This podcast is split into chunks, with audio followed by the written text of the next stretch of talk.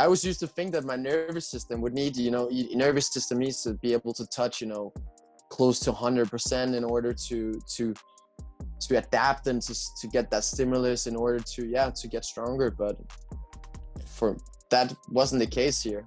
So i just found that oh you can compete in this sport. You don't need anybody but yourself. And like it's just self-discipline. It's just hard training. And yeah that just uh, that just suited me really well. Make sure to control everything around training. Like i think a lot of the secrets lie in good supplementation good sleep good nutrition. Like those kind of things you can't really outwork you know a bad diet or less hours of sleep. So it's it's key to to ensure that the day is structured as good as possible for that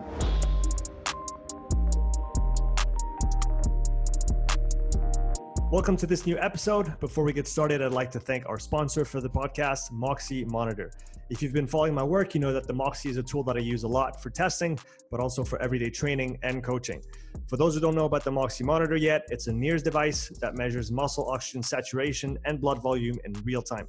It's a non invasive sensor that is placed on the skin and can be worn during any training or sporting activity. Motocross riders and climbers wear it on their forearms. Hockey players on the ice, swimmers can wear it in water, I've used it to test rugby players, CrossFit athletes, endurance athletes, and more. The Moxy allows you to individualize work and rest periods, optimize load, reps, and sets, identify training thresholds in real time, and even correct movement based on what the data shows you. You can also use the Moxy monitor to determine an athlete's energetic limiting factor and their individual training zones. Using this process, I can now target the athlete's limiter with precision in order to improve their performance without adding unnecessary volume to their program. You can view and collect the data on your Garmin watch and can also pair the Moxy with other physiological testing products such as the VO2 Master, Pnoe, and Cosmed VO2 systems. The Moxy is a product I've been using for many months with great success, and I highly recommend it to any coach who's interested in digging a little bit deeper on the physiological side of health, fitness, or performance. You can use the coupon UPSIDE at checkout for a 5% discount on moxymonitor.com slash shop. That's UPSIDE, U-P-S-I-D-E for a 5% discount. With that said, let's get into the show. Hey, Andrew, we're live. Welcome to the podcast. How you doing? Very good. Thanks for having me. It's it's a great pleasure. I've had a few people uh, raise their hand after I, I mentioned that I was going to have you on and say, "Hey, he's my coach. He's awesome." Uh, looking forward to listening to him. So it's it's great to to chat with you and uh, uh, definitely having someone with your experience both as an athlete and as a coach in the CrossFit world is is really interesting to me. So maybe for for those who don't know you yet, can you maybe talk a little bit about yourself? Who are you and what do you do? Yeah, uh, my name is Andre. I'm a I would like to categorize as elite CrossFit athlete, or at least aspiring to be. And um, I coach next to that, and I have um, an online business called No Shortcuts, and that's individualized and generic programming, and it's pretty much for, for all levels of ambition. So, so when I'm not training, I'm programming, and when I'm not programming or training, I'm just with my fiance and, and our little puppy, and yeah, that's pretty much life. Nice. Where do you guys live? Uh, we live in Denmark. We live uh, one hour south of Copenhagen, and um, yeah, we, we live in like a big country house. It's it's super nice like that. We can have a big training facility here, both for myself, but also to host training camps and seminars and just training gatherings for for some of the crew, some of the local crew, and as well for the international crew once COVID restrictions are, are loosening up a little bit. Okay, that's that's good to hear. How's your how's your CrossFit season going so far? So far, so good. Um, we've been through the CrossFit Open, which is the first stage, and from there, top ten percent move on to the quarter, CrossFit quarterfinals, which is the second stage. And uh, and that one that went super well. I finished seventh in uh, in Europe in that region. In yeah, in the European region, which nice now um, split into two kind of competitions. So we were 60 athletes that advanced from the ten, top 10% from the quarterfinals onto semifinals. And then these 60 athletes has now been spread into two competitions of 30 each.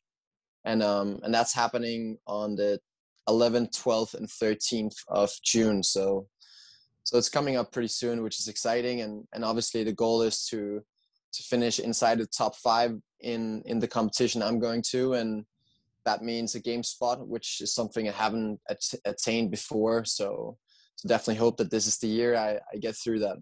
Is it is it top five in each of the thirty that that go through? Is that it? Yeah, exactly. And it's it's different from region to region, but in the European region, it's top five from each of the competitions.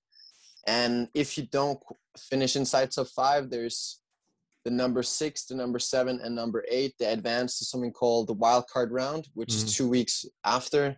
And I think it's top two from the wild card round. So it's like six athletes total from Europe will meet some other guys from Africa region and America and all that, and then top two from from that will advance. So so there's uh, it's it's pretty cool that, that there's that opportunity as well in case yeah something goes wrong or uh, yeah. How, how have you found the the workout so far? The the competition overall, the the format and the content.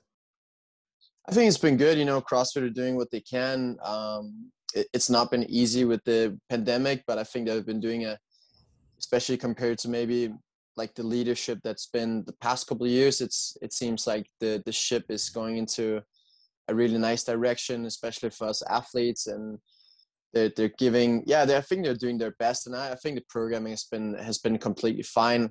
I never really put too much thought into whether I like or not like the programming because it's not really up to me to decide what the best test is. So, you know, I can decide whether I think the programming I'm doing for people is good or bad, but mm. I can't really decide whether Dave Castro think like if if we think the same. So, but I think so far it's it's been good, and I'm happy with my performance, and I've I've realized some some holes and some weaknesses that needs extra work, and and that's that's always I mean that's always nice because then then you really have a second chance to to prepare for that um, for the next competition. Did did anything in the in the workouts surprise you per se? I remember you know years back when one day there was I think it was a regionals that was like dumbbells only and it everybody was mm. so used to barbells and that took everybody by surprise. I feel like as years go on there's less and less opportunities for blind spots because now you guys are always kind of you know very well rounded, let's say. But is there still something that surprised you this year in terms of something that was in the, the one of the workouts or or a volume of a certain movement? Yeah, like um, there was like a chipper with a lot of GHD sit-ups and and a lot of pistols, and I wasn't really that prepared for. I, I was, I thought I was prepared, but I was definitely not prepared and conditioned enough to to handle um, that much volume and, and, and I wasn't able to move fast enough. And, and looking back, that's just something I really need to either should have tried to move fast. Like on the pistols, I was just too, too deliberate and too, too slow. And I can be like that sometimes, which is, which is something I need to work on. Sometimes I need to, you know, embrace the, the monger a little bit and just, you know, get the work done rather than like making it look pretty. It needs to it just needs to be efficient, and, and I think that was one flaw for me in that workout. And then the second flaw was just that I I just lack I like volume on those GHD sit-ups. I, I had been doing them every week, but seeing how a lot of the other top males were getting through that workout, that just that caught me off guard, and and that definitely is something that won't happen again. Mm-hmm. How do you how do you approach those? those different stages, the open, uh, now quarterfinals, semifinals, which is a, a new kind of format from what we've seen in, in previous years. Um, when you approach those kind of competition days or, or weeks, do you have special tapers that you go through? Is it training as usual with a little bit less volume? How do you manage all that? I mean, it's different for, for every stage. For the open, nothing really changes. Like training is pretty much as usual. I just hit the workouts once on a Friday or on Saturday, and then I try to keep training as normal as possible. It's especially with this year's Open, we're top ten percent with advance. It, it, doesn't mean at all that I, you know, I'm not taking the Open serious or anything because I, I I take everything very serious. It's just I know that there's bigger obstacles down the road that I need to prepare for. Um, like such as a workout with lots of volume for GHD sit-ups or you know more complex stuff and and so I think that the season you, you kind of peak for where you think your limiter will be and and and I definitely think my biggest limiter will be in the semifinal and that's you know that's where I really need to be in my peak shape and and and how that looks exactly is it's not so easy to explain but I guess in like from quarterfinals to semifinals, I, I think I can explain that in, in brief terms. It'd be like I look at what went wrong, what, what didn't go optimal, what went good, and then I build that training block leading up to the next stage with everything in mind that what can come up and and all of that. And then I go through like so we had 8 weeks. So the first 4 weeks is like a base phase for me where I don't mix a lot of things, where I, I primarily try to focus on building each of the elements up um, individually to make them eventually stronger when I put them together. So my weightlifting is more, it'll be like capacity, just a lot of barbell cycling for itself, a lot of heavy lifting for itself. For the gymnastics, it'll be just gymnastics mixed with like monostructural exercises in a very controlled setting and and those kind of things. The engine work will be also quite like simple not with a lot of gymnastics or weightlifting because that will be hammered by itself. And then after the four weeks of base phase then i go into like an integration or peak phase where I then take all of the elements that i have tried to increase my capacity or strength or volume in and then i put it all together for another pretty much three out of the four weeks. And then in the fourth week that's the week leading up to the competition. And that all really depends on whether we know the events or not. If we know the events, I'll be doing intervals and testing and, and stuff of the events, keeping volume a little bit lower than usual, but intensity at the same level. So, so generally speaking, the, the taper will will primarily be volume wise, but not intensity wise. Do, do you know? Do we know yet uh, if they're going to announce the events ahead of time, or is it going to be on the day kind of thing? I think they announced that they're gonna. I, I'm pretty sure they're gonna announce them one week ahead. I mean, we should get the floor plannings pretty soon because that's going to be necessary as is an online competition. Because mm-hmm. you know, some people like me are doing them in their home gym, and you know, maybe with the camera angle or stuff like that, some events won't be possible, and I would need to have to go to the gym. So, so usually, you know, they they they probably tell us a little bit before, but regardless, it'll be it'll be fine. It's the same for everyone. Mm-hmm. You, you, talked about a, a bit of a base phase where you you're going to separate the the movements and the different elements a little bit more. How much of your overall work, and I know that's a that's a big picture thing, but how much of your over, overall work is submaximal versus maximum intensity? If you take maybe let's take this kind of competition season from the open all the way to uh, let's say the semis for you, maybe beyond, uh, and then the rest of the year, the other half? How do you structure that in terms of submaximal and maximal work? Well, I mean, it's very different from each of the categories, right? Like for weightlifting, I, uh, I mean, for most of it is, is to be honest, submaximal. It depends like how we look at it. I think. So, what do you mean exactly with submaximal and maximal? Like, cause is submaximal eighty percent, or is is yes. maximal maxing out all the time? Sub maximal, I guess we could say. You, you you put put a good question mark there. Um, on the on the weightlifting, I guess we could say. I don't know, 90 is maybe heavy, 85 90% as the as the threshold there and then on the rest of the work when you do mixed modal uh, sessions um, uh, is it a you know is it a 10 out of 10 rpe every time is it is it more interval based? Do you do, you know, kind of six, seven, eight out of 10? Just to give an overall picture to people on, you know, what kind of intensity do you use, use in training ongoing? I mean, I pretty much use all of them. Like, so, so the way the week is structured, I'm not going to go like into full detail, but I'll be hitting three to four zone two pieces that last between 40 and 75 minutes. I'll do every second day. So that'll be like on day one, three, five, and seven. I'll hit big long long zone two pieces. Most of them will be monostructural, either through running, biking, skiing, or rowing, and some will be more mixed modal. Um, then I'll have three to four pieces that are zone four to five.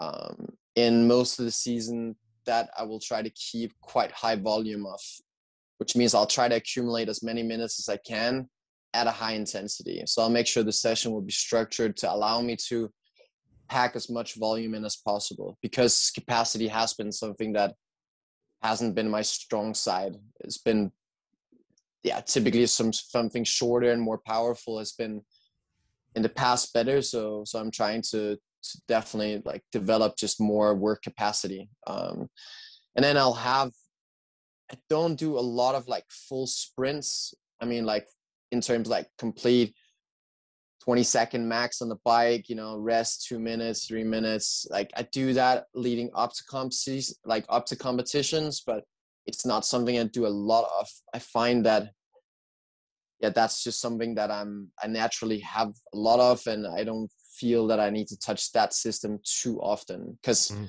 often in the end of those like threshold pieces I'll be doing, I will be very close to to the max um yeah i mean it's it's a bit complicated because i train two three times a day but that also allows me to, to hit most energy systems every week. It allows me to hit all gymnastics movements every week. It allows me to hit both the olympic lifts. It allows me for four major strength sessions a week. Um so it, it's really not that easy to explain whether it's mostly sub maximal or max i mean it's definitely mostly sub maximal but it just varies very much depending on if it's you know the strength runs in four week cycles so does the weightlifting mm. so does the gymnastics. The engine that's a bit bigger picture uh things uh you know like the zone two base work that's the same all year almost except like when i'm leading right up to competition and i'll just cut down on it a little bit. Is that is that um, something you've always done that much of? Or is that something that's that that kind of volume of of low intensity work? Is that something that you find across all competitors uh, at your level? Um, I really don't know. I don't pay too much attention to what the others are doing, but I just know that it's a necessity if you want to build a big engine. So I just think that's I've I mean I've had some great coaches in the past that also has been very good at having me do this and and I've just continued since then and it's been just a couple of years of doing it and it will definitely always be a, a big part of part of my training. Is it something that you maybe didn't have at some point and that you found really beneficial when you when you added in or when you started doing more? Yeah. Yeah. I had a um, think it was 2016 or 17 was having some really like i wasn't progressing at all and it was just not going very well. And uh, i decided to sort of change coaches and and the new coach he had me wake up every morning and do zone two for like 20 to 30 minutes. And it was it was so easy. And I always asked him, I'm like, does this really do anything? He's like, just trust me. 20 to 30 minutes, 365, we're gonna build an engine on you. And um, yeah, and I don't do it every day. I mean, well, that's a lie. I I still do it. It's it's just it alters right now between like 60 minutes if I have to explain it short, I do like a 60 minutes on Monday, Wednesday, Friday, and then Tuesday, Thursday, Saturday. I start the session with 20 minutes, zone two. Then I have 40 to 60 minutes of yeah intervals and stuff. So it's still pretty much every day. It just varies a bit in the volume. Yeah, but besides this, and you you talked about addressing your capacity a little bit. Are there other things that you've other major components of your your fitness overall that you've addressed maybe in the last two years that you feel have made you uh, progress quite a bit? Definitely my strength. Like that's only been the past five months. I, I met this one strength coach who who who doesn't live far from me, and and um, I asked him if he was able to help him or if I could hire him. Um, and I kind of explained him. He understands what CrossFit is, and he's been doing a bit of CrossFit himself, and I told him what I can kind of allow him to to fill in of my volume in training. You know, you know, you can have you know, these four slots of 90 minutes, and I can really dedicate more time to it. But uh, that's like my limit. And then spoke about the season and my weaknesses and what's been going wrong in the past. And uh, and um, and then I started with him, and he coached me once a week, and then delivered program the remaining time, the days.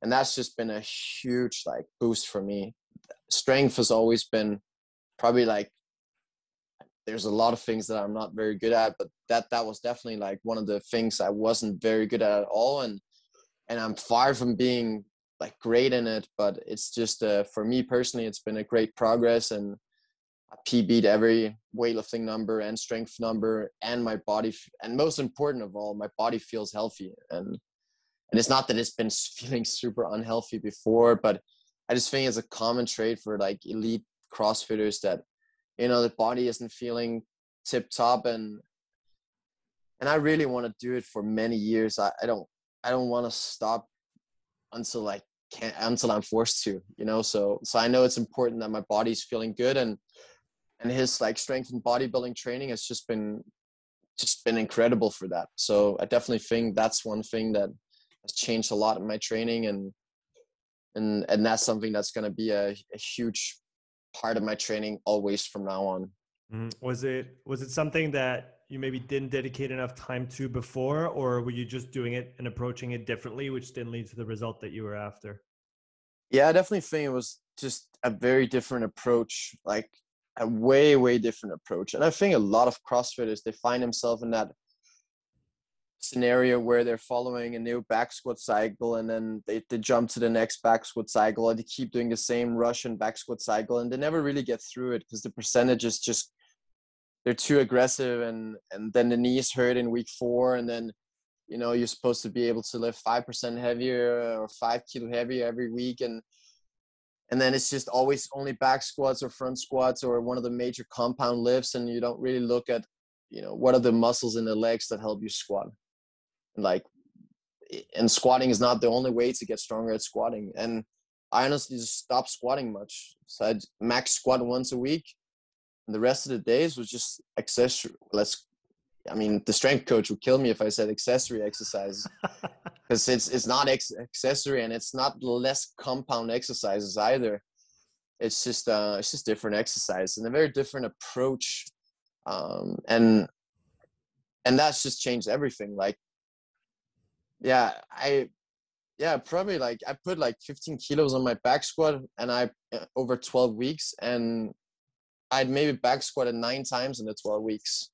The rest of the times I just done different split squats and hamstring curls and leg extensions and glute bridges and calf raises and stuff like that. And I had honestly I hadn't been over 150 on the back squat for those 12 weeks. We've just been doing a lot of the secret is really in the in the execution of the movements and in the in the way it's programmed. And and he's just extremely good at that uh, and and that was just he looked at where the sticky points were and, and started understanding what what was necessary in order to yeah to to remove them. And like yeah 12 weeks later i put a 200 kilos back squat. That's 50 kilos above anything that i was used to think that my nervous system would need you know nervous system needs to be able to touch you know close to 100% in order to to to adapt and to, to get that stimulus in order to yeah to get stronger but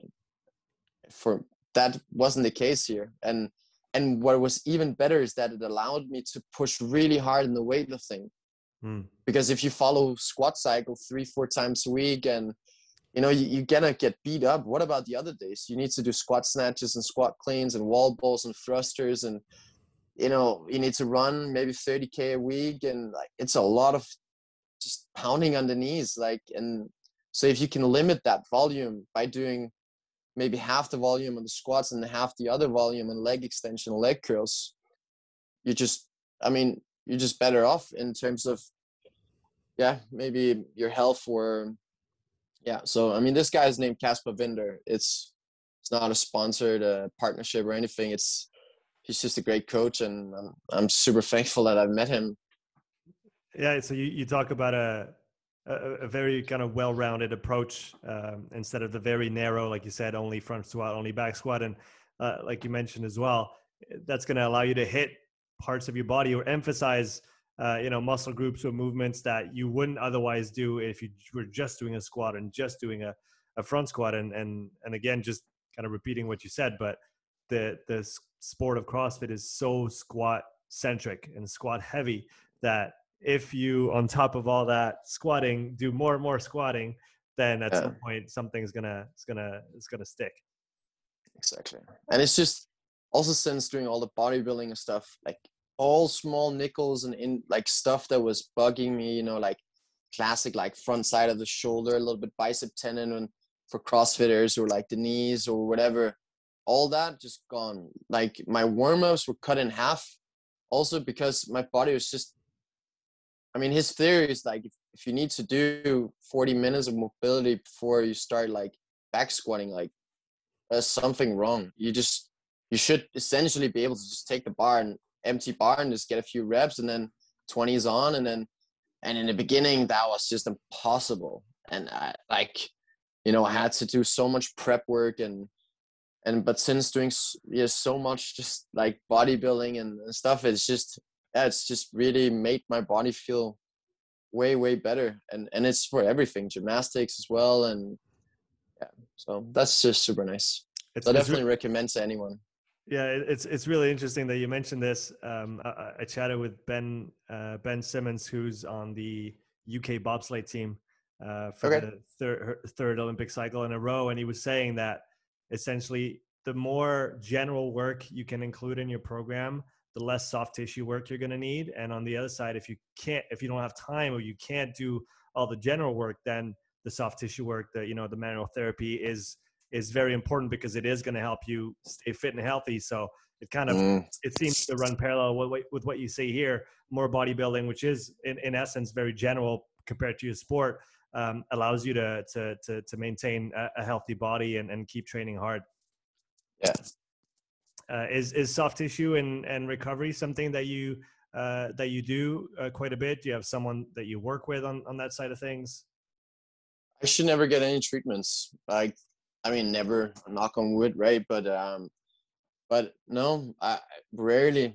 Sometimes my my fiance she she does some some just some massage work. My dad is actually he's he has an education in that as well. Um, so some if I feel beat up or something like that, then definitely I'll I'll get that done. But it's it doesn't happen very often. You know, I will do it myself just with lacrosse ball and a foam roller, depending on feel. But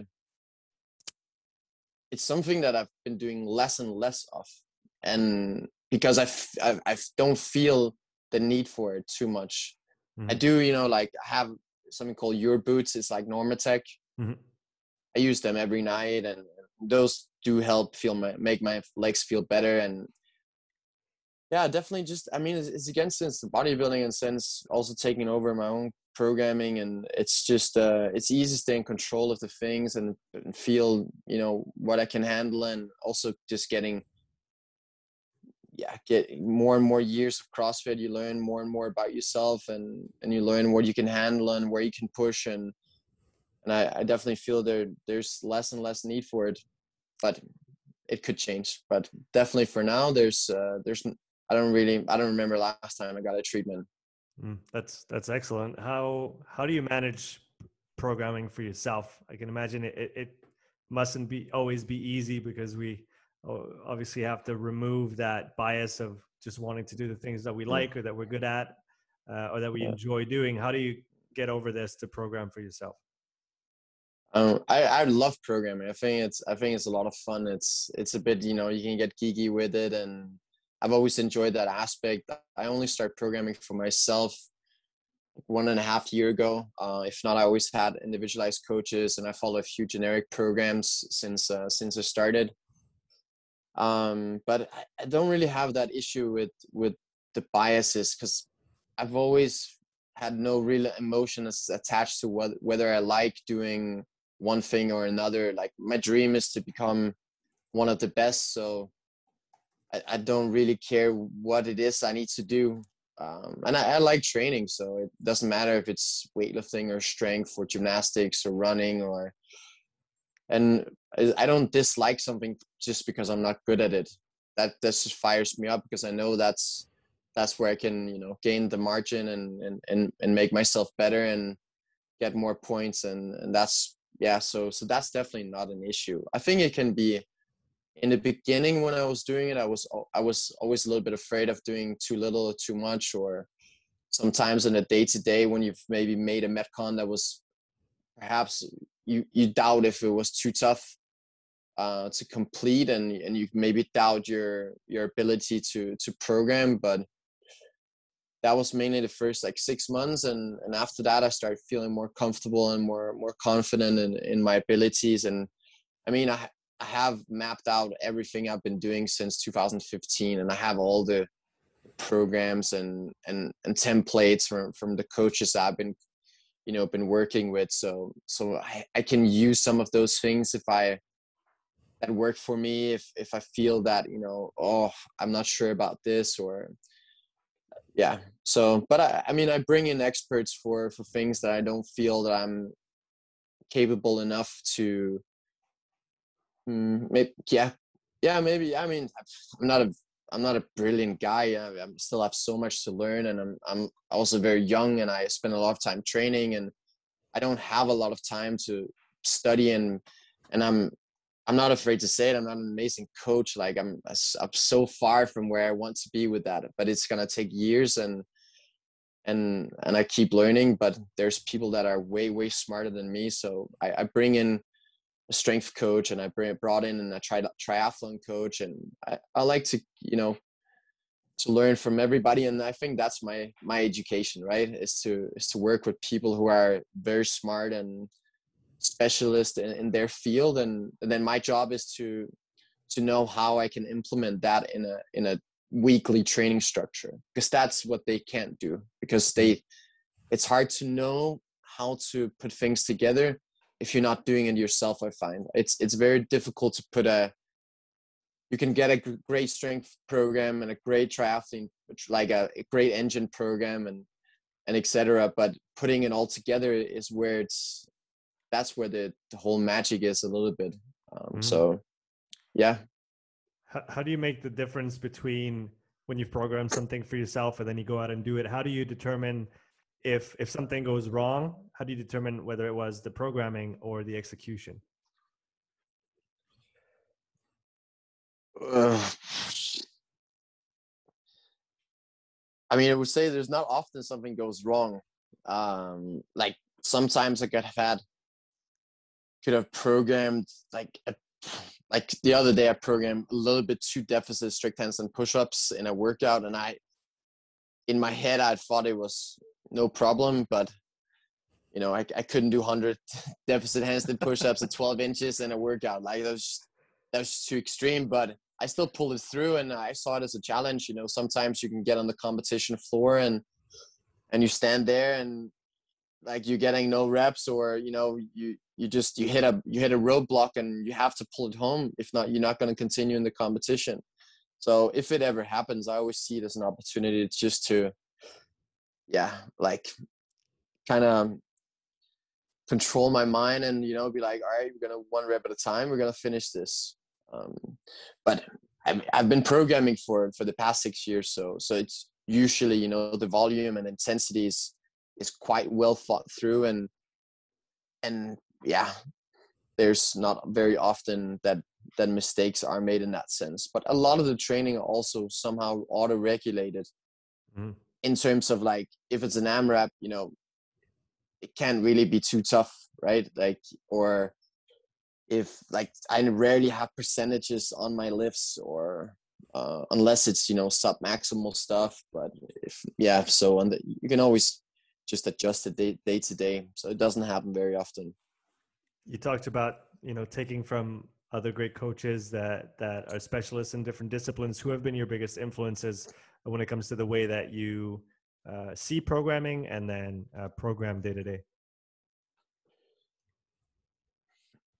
There's been a few. Um, like in CrossFit specifically, it's been Phil Mansfield, who is uh, the guy who founded Red Pill Training. Mm-hmm. Um, yeah, he, he's a great role model of mine, and we used to work together. And like, he definitely taught me a lot of principles that that I still use today and will always be using. And and he, um, yeah, just his his approach with coaching and how how he was kind of treating me and how he was acting, and that's just things I, I definitely think after him, I could never get another coach.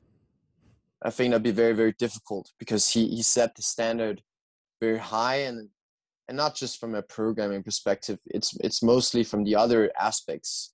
You know, the way someone is around you and you want to work hard for a person. You know, it, it just takes a different like the charisma a coach needs to have for different athletes is just that's just hard to replicate and it's not always about genius programming um, so definitely Phil Mansfield he, he's he's a great uh, great great coach and then from strength perspective um, this guy Kasper Winter who's a Danish guy um, he um, yeah he's incredible at what he does and he's taught me a lot and he keeps helping me and he's extremely supportive and he's definitely going to play a major influence in in this year and in the coming years for me. That's for sure. If you had to describe your approach to programming how do you see it overall for, for, for crossfit specifically? How do you uh, break down all the different categories the priorities and then uh, put it all together? Obviously in a, in a fairly broad sense because uh, i'm sure we could we could take three days to, to talk about this in detail mm. um, I think the first thing is that I, I think if more of principles instead of methods. Um, that's pr- pr- that's like the first thing I've learned the last couple of years, or the most important things, is that the principles are what's key, and it's not it's not the specifics of of the program that. When I say specifics, like if I'm rowing or running, that's less important as long as it's zone two. Of course, like if running if one of them is a major weakness you want to spend more time on one but again energy systems energy systems and and and the same with like movement patterns squat patterns a squat pattern whether it's a wall ball or row you know lower body and like if i try to develop my let's say for a thruster rowing workout i look at lower body endurance and i look at the energy systems and then i, I work on those separately so if if wall ball row was a weakness, I would go twice a week or to have like a 30 60 minute lower body workout. And and that could be, you know, 40 wall balls, 30 walking lunges with dumbbells, 20 dumbbell step ups, 10 tuck jumps, whatever, 50 cal bike. And I would just repeat that. Just pure lower body, just getting thousands of repetitions in of just pure knee flexion. And I would do the same for the upper body. Like I mm-hmm. sucked in the wall climb workout twice a week now. I have like 30 minute AMRAPs of just pure upper body endurance. It doesn't need to be wall climb specifically because it's maybe not the wall climb in itself, but it's it's you know taking that step back and looking at okay maybe shoulder endurance is the issue and and then it has carryover to everything with shoulder endurance doesn't doesn't matter if it's wall climbs or shoulder to overhead or handstand push-ups. It's just again the, the method is it's, it's the principle and it's the it's the yeah it's a little bit that kind of step back of looking at yeah do any if snatch is an issue it's is it technical or is it just you know you're you're just not very strong. Do you need to snatch more? Needs to do more strength. Like it you sometimes taking that step back is just it's just uh, what i do that's the way i look at it at least uh, so it's it's less specific. Um but i mean how i do it, it you know you know yourself programming is complicated. It's it's it's not i can't just explain it in a in a very simple term but definitely look at the different energy systems as one of the first thing. I look at the different modalities. Uh, i break it into weightlifting which is the olympic lifts. Then i break it into another category which is strength which is yeah squat press pull and then all of the let's call it accessory um, you know vertical horizontal pulling and yeah more quad dominant more hamstring dominant exercises more glute dominant exercise etc etc um, and then gymnastics yeah which all the gymnastic movements and then energy systems and engine basically. Um, and then I just make sure that every week I'm touching base on pretty much all of the elements. And then my training runs in, it pretty much runs in those two cycles of uh, base cycle and integration cycle. Mm. Um, so we build and we and we put it in. We build and we put it in, and pretty much all year it cycles through that. Sometimes the base is longer and the integration is shorter, um, all depending on on where I'm in the season and what hole I'm trying to close. Mm-hmm. Um, so, but I would say that all of the four aspects they can run a little bit separate journeys. Um, I can be focusing on volume and gymnastics, and then I can be fo- focusing on high intensity and strength, or you know, I could be primarily building my run and, and zone two work while you know the weightlifting is is focusing on something differently um, mm-hmm. so they, they can run a little bit different tracks but in the peak phase they all kind of run together mm-hmm. do, do you have key key sessions uh, or kind of benchmark sessions that you use either ongoingly or sporadically to kind of test yourself on on different parameters to see if you've improved or or is it always specific to the quality that you're trying to develop in that block and you maybe have a, a before and after test um, that is going to be specific to that quality actually very rarely test to be honest and i i don't really have any benchmarks that that i'm I'm aiming for or like trying to retest after eight weeks and it's it's not that specific the the training. It's not like I do a ring muscle up cycle and try to see how many ring muscle ups I can do. Um in the strength neither really. Um yeah not really. Like it it doesn't always it always works in linear progressions but doesn't always lead to a retest mm-hmm. if that makes sense. So it, mm-hmm. it can be building up weekly, but it doesn't mean that I'm gonna test it out every time.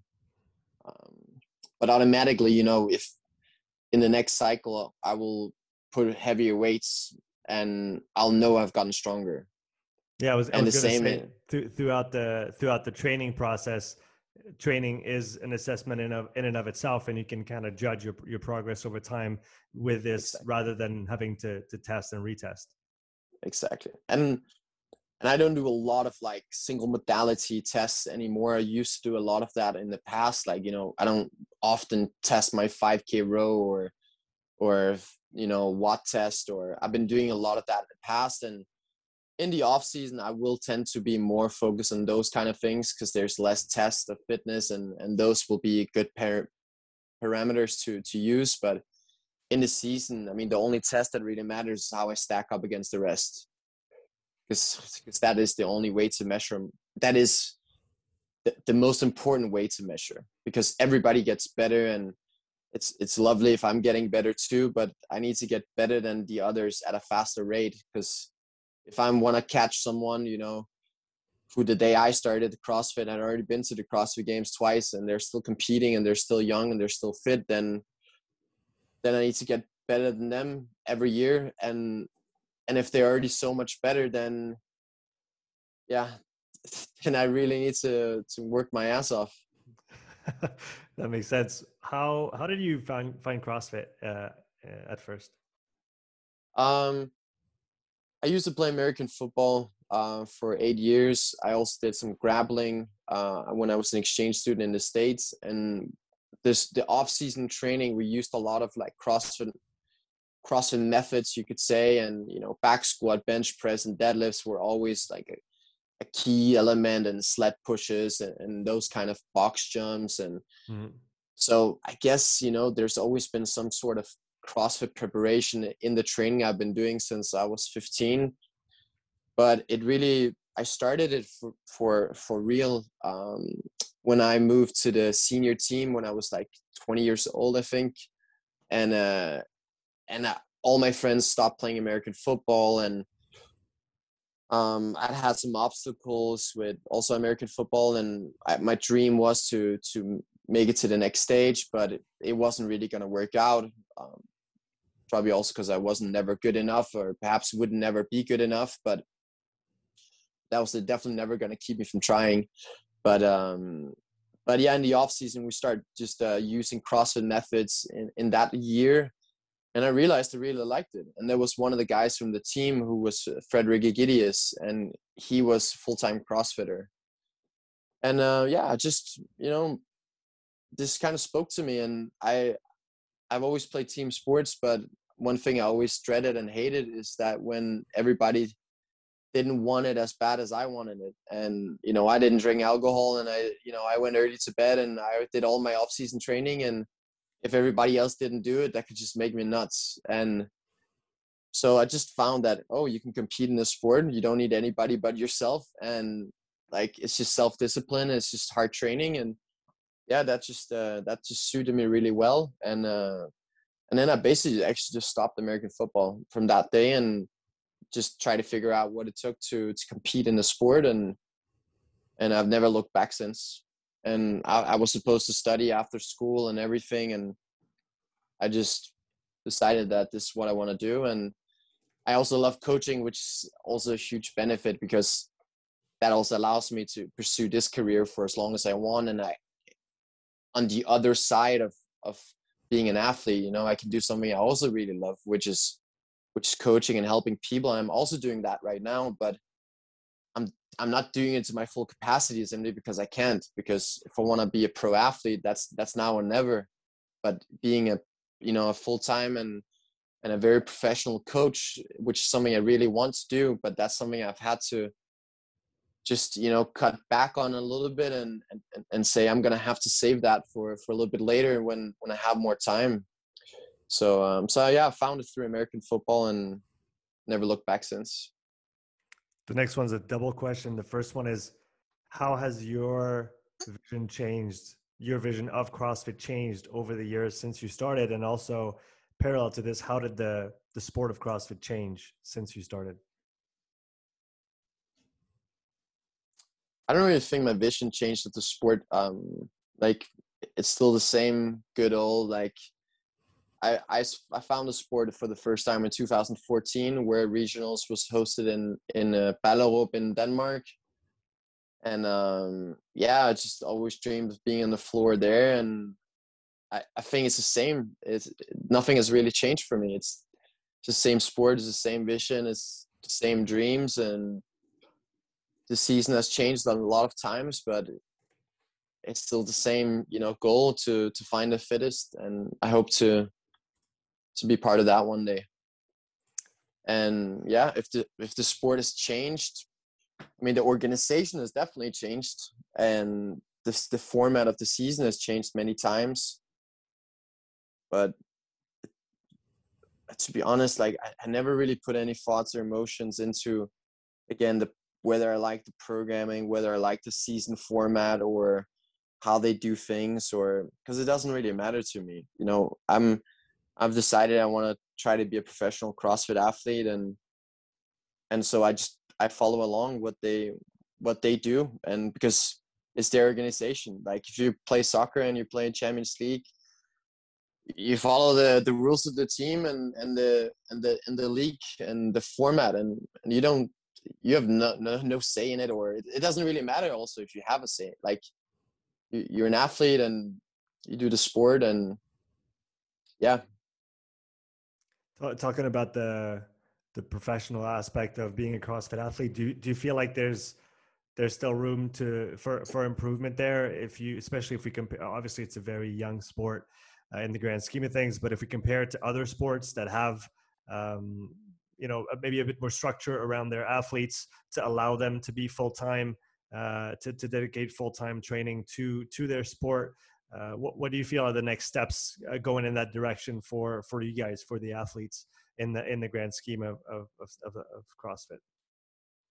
I mean, obviously, the more sponsors and the more uh, prize money gets involved, the more the more athletes can go full time, which means that they just eat, sleep, train, and I think that is kind of the next step for for the majority of people. And I think a lot of people are full time right now with you know okay sponsorships that pay the bills and and I think that's that's really cool to see not just you know top 5 I mean top 5 they they live very good I'm I'm sure and but I think right now we're we're looking at there's probably a top 30 top 40 top 50 athletes that that can live off the sport and is it great living no but it's it, it's you can actually just train full time because if you get you know two three thousand euros a month from four or five different sponsors together that that's okay like that's enough for you know you don't pay gym membership and and um and you get free clothing and you have a supplement sponsor and you you know maybe you have a food sponsor then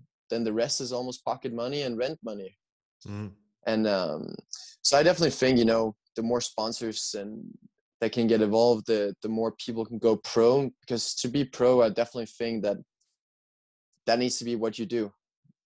So if yeah the way i see it is of course you should be able to make money off it to be a pro athlete and uh, that's still what what's what's mi- definitely missing for me. I'm i don't make any money off the sport. Um directly at least for competitions maybe indirectly through programming and that kind of stuff um that's also because there's also not many brands that you want to associate yourself with i think you know if if you don't need to at least there's not that many amazing brands maybe involved in the sport currently that we see in other sports. Um, so yeah, I think um, yeah, more money for athletes to to to do training as the majority of their job. That needs to be the thing they do most. So if they coach, that's also fine, but they need to be training more hours than they're coaching. Mm-hmm. Uh, yeah. Can you talk a little bit about the programs that that you offer. You said your your company is called No No Shortcuts, correct? Mm-hmm. Yeah. Uh, um, so what what type of programs do you do you offer? You talked about individualized and and generic ones. So who are those targeted to, and and how does it work? So for the generic programming, that's where we have the majority of the clients, and that's um, that's a CrossFit competitor program. So it's for either the aspiring CrossFit athlete that want to compete or for the already competing athlete who wishes to take his, his or her training to the next level. We have a, when I say we, it's because me and my fiance, and we also have a, a guy who's helping us with it. And um, so that's why I say we. Um, we have a two a day program, we have a one a day program. A lot of the training is similar to what I'm doing. Obviously, now I'm prepping for the semifinals so it's it's a bit different in that aspect uh, and i have a bit more individual touches to my own training but if not it is a lot of the same stuff and the same workouts and the same base work and a lot of this a lot of similarities from strength as well um, so the two and the one a day they have the same main session. So the two a day simply has five extra engine pieces in the morning and the one a day has the same like main session as the session two program. We have three levels for all workouts and, and, the program is extremely scalable. So if there's an elite there's an rx an intermediate level um yeah so so it's pretty much for anyone who wishes to to compete or is already competing in the sport. Then there's the individual aspect and that's that's quite broad actually. There there i have athletes that are very high level like semifinals games on team level. And then I also have people who actually just train three times a week and just, you know, wishes to stay fit and just want that day to day communication and feedback on videos, and that kind of stuff. Um, but we are expanding with another coach soon um, because there is a very large demand for people who want to have individualized coaching, regardless of their ambitions and, uh, and dreams, actually.